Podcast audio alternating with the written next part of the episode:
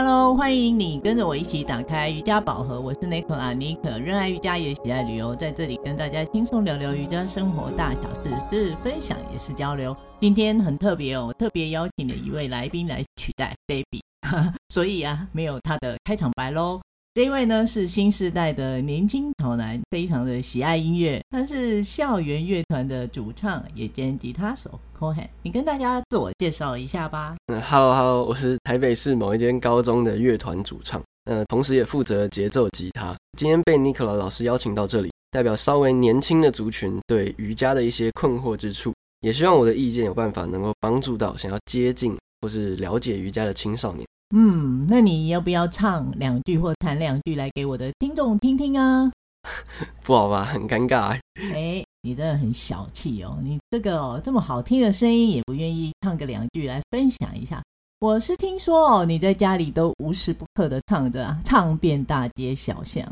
是不是啊？菜市场的大家都听得很清楚 啊！我常常啊都在想，做点不同于传统，呃，也比较有创意的互动模式啊。在瑜伽的印象里面，年轻人、青少年是少数的族群哦，几乎很少人有兴趣。我很好奇哦，你觉得是为什么？你自己本身的感觉呢？是不是可以分享说说看呢？嗯，我觉得瑜伽是一种比较静态性的活动吧，呃，而且收获的成效或许是用一种比较。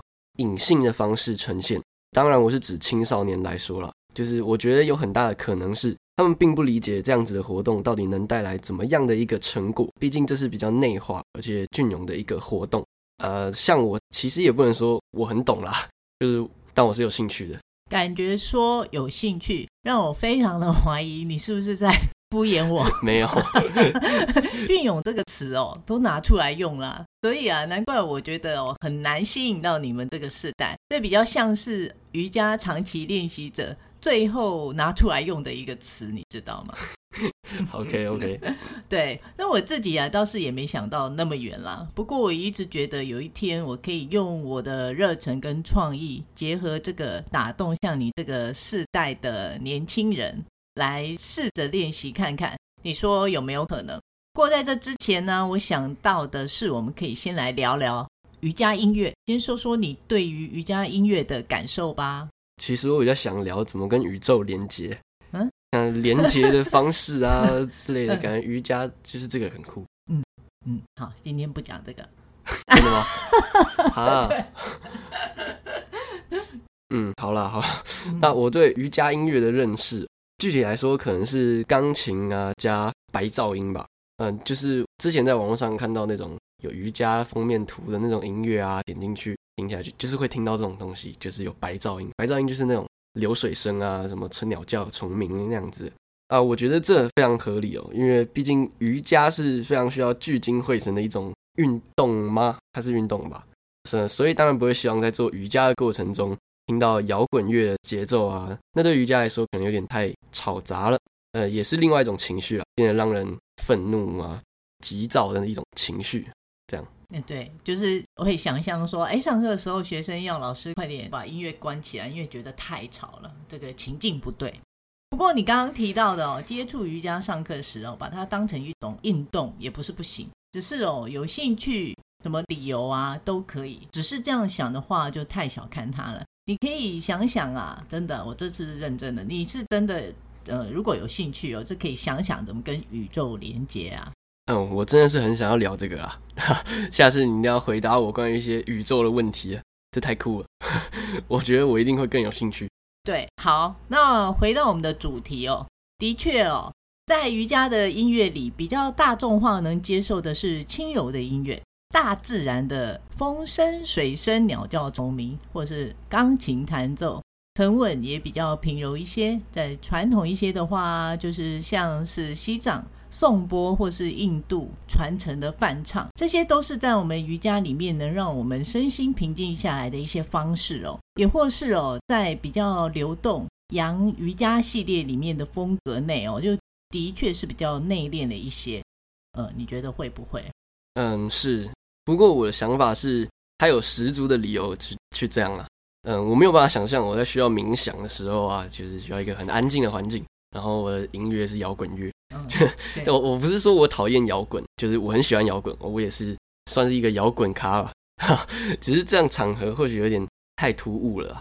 对，不过你知道，也不是所有的练习都是走这么传统风格的哦。呃，在大众比较年轻的族群或是会馆里面，老师比较年轻哦，热爱热闹活泼啊，也喜欢涉猎一些时尚音乐。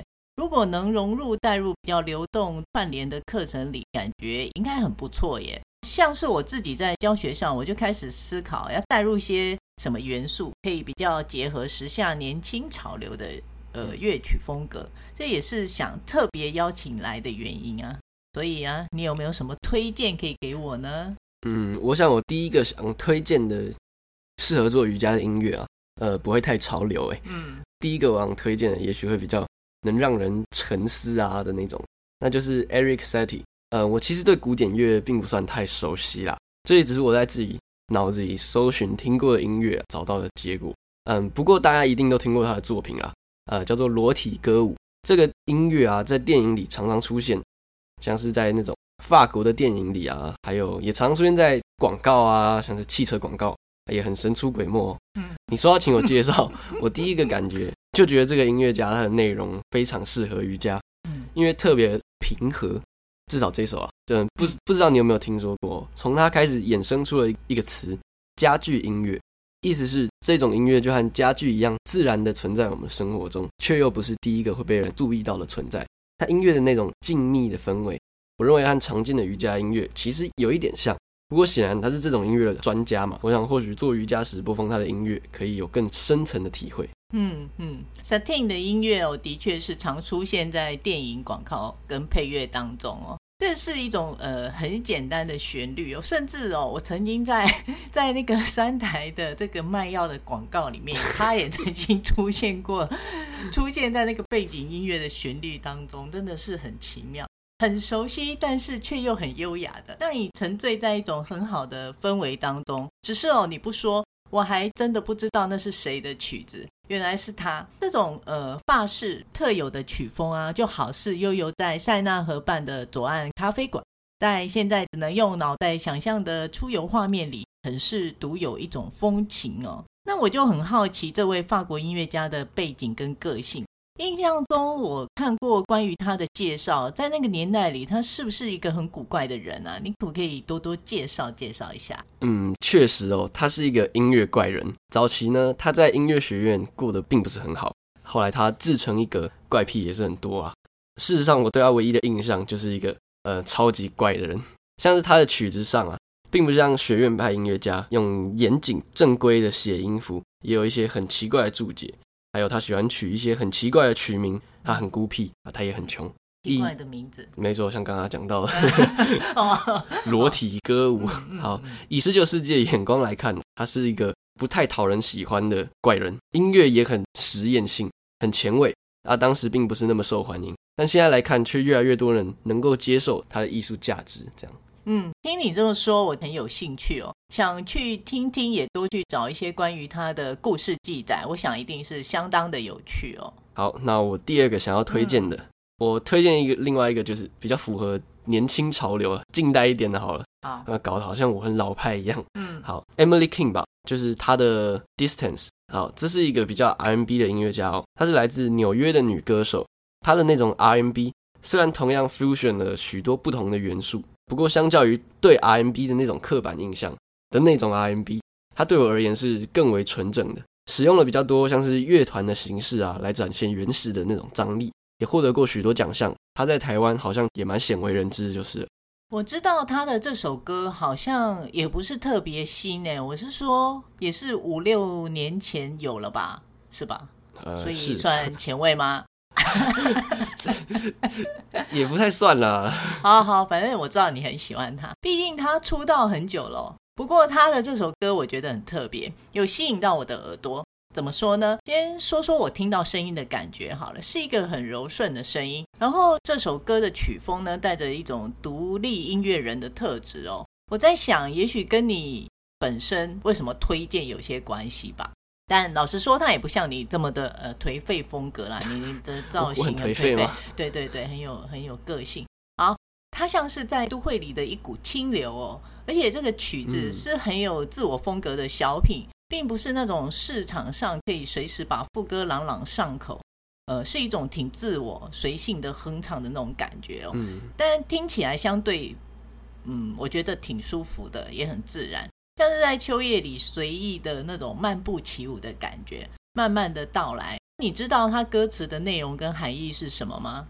嗯，这首歌词哦，大概意思是在描述一场远距离的恋爱，嗯，就像它的歌名一样嘛，带一点小遗憾，一些小忧愁啊。我也想到在疫情下，这首歌刚好很贴近现在我们的心情。呃，台湾因为疫情嘛，居家防疫生活也踏入快两个月了。嗯，这种距离感的内容描述，就恰好呼应到我们疫情下的情感离愁。不管是家人啊、亲友啊，想想我们也有一阵子都很没有接近彼此。不过这种情况也不全都是悲哀，就是了。嗯，好，上次看访访谈节目啊，据他本人所说，基本上大部分他有发行的歌，从作曲至编曲都由他一手搞定。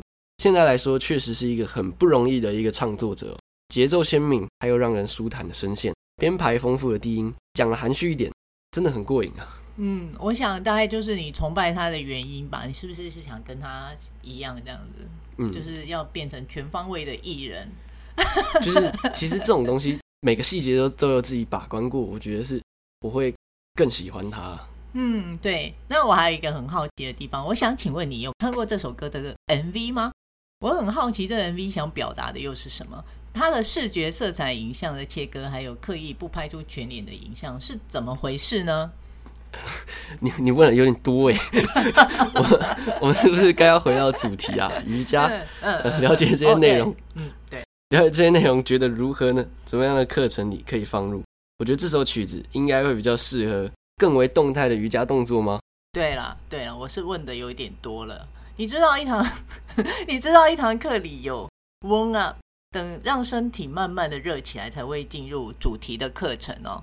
那，然后 cool down，再来就是进入大休息。我想这首歌我，我觉得我会把它放在 cooldown 的部分，我觉得挺好哦。另外呢，现在呃网络平台上啊，呃你有没有呃可以介绍是哪一些音乐的平台上可以涉猎到多一些像瑜伽的呃多元化的曲风呢？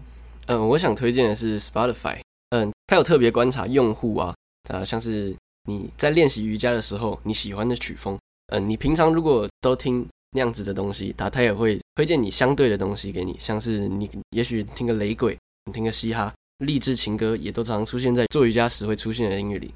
呃，当然还有就是新旧结合的曲调，像是古典啊、钢琴、管弦乐这种类型，也可以很轻松的在上面找到，因为它有那种，嗯，你在它的可能在搜寻那里，它会推荐给你很多种音乐类型啊，你可以你喜欢的话，你可以去。点点来看，也会也会发现很多自己其实没有听过的东西。然后我觉得它最棒的一个功能呢，就是它也很会推荐歌曲电台或是专辑的电台，可以很轻松的找到与那首歌相似的音乐。我觉得这个功能很不错。我知道别的城市也可能有类似的功能，但是 Spotify 推荐的的总是比较与我的思考比较契合，就是。对，我应该是说音乐平台很多，我自己也有常常在上。可能 Spotify 它的音乐曲风就是跟市场上比较不同，应该算比较冷门吧。嗯，算是、嗯、对，那就太好啦，听起来很棒哎。对许多的现代练习者来说，音乐其实充满了无限天马行空的乐趣哦。多元化的选择也让人激发自己心灵上的某些层次。在年龄层面来说，我觉得音乐的选择哦也是多多益善。因为我应该请你多多推荐一些呢。这样听你说，我应该也比较了解了。在介绍音乐上，其实也蛮多选择的。对，也不是只有像刚刚说的那种宁静啊与安详的那种 setting。嗯，呃，我想我应该还是有机会出现的。对，好，那你自己对瑜伽音乐的偏好呢？哦，我啊，我是都可以接受了。不过呢，我我想主要还是要看我的课程啦，也需要看看我学生的需求来安排。我想，呃，我们在探讨音乐和瑜伽的这种密不可分的组合后，这样是否会开启练习时听觉上的一种新的体验跟感受？也许能呈现一种属于呃尼可 style 的音乐特色哦。不知道你知不知道？我跟你讲一个秘密啊，我从以前就有一个梦想，我好想当 DJ，你知道吗？嗯。这个让我很有兴趣啊，也许可以来开一堂课，叫做尼可 DJ 瑜伽，听起来很酷，很酷吗？很酷。好，呃，我想哦，分享的不仅仅只是一首歌曲哦，而是介绍更多音乐的背景，还有他的想法，来丰富这样的课程内容哦。Cohen 今天的介绍哦。带给我跟听众一些新的听觉享受哦。那有空的听众哦，也可以去搜寻一下这两首歌来听听看。那我们就下周再见喽，拜拜。好，拜拜。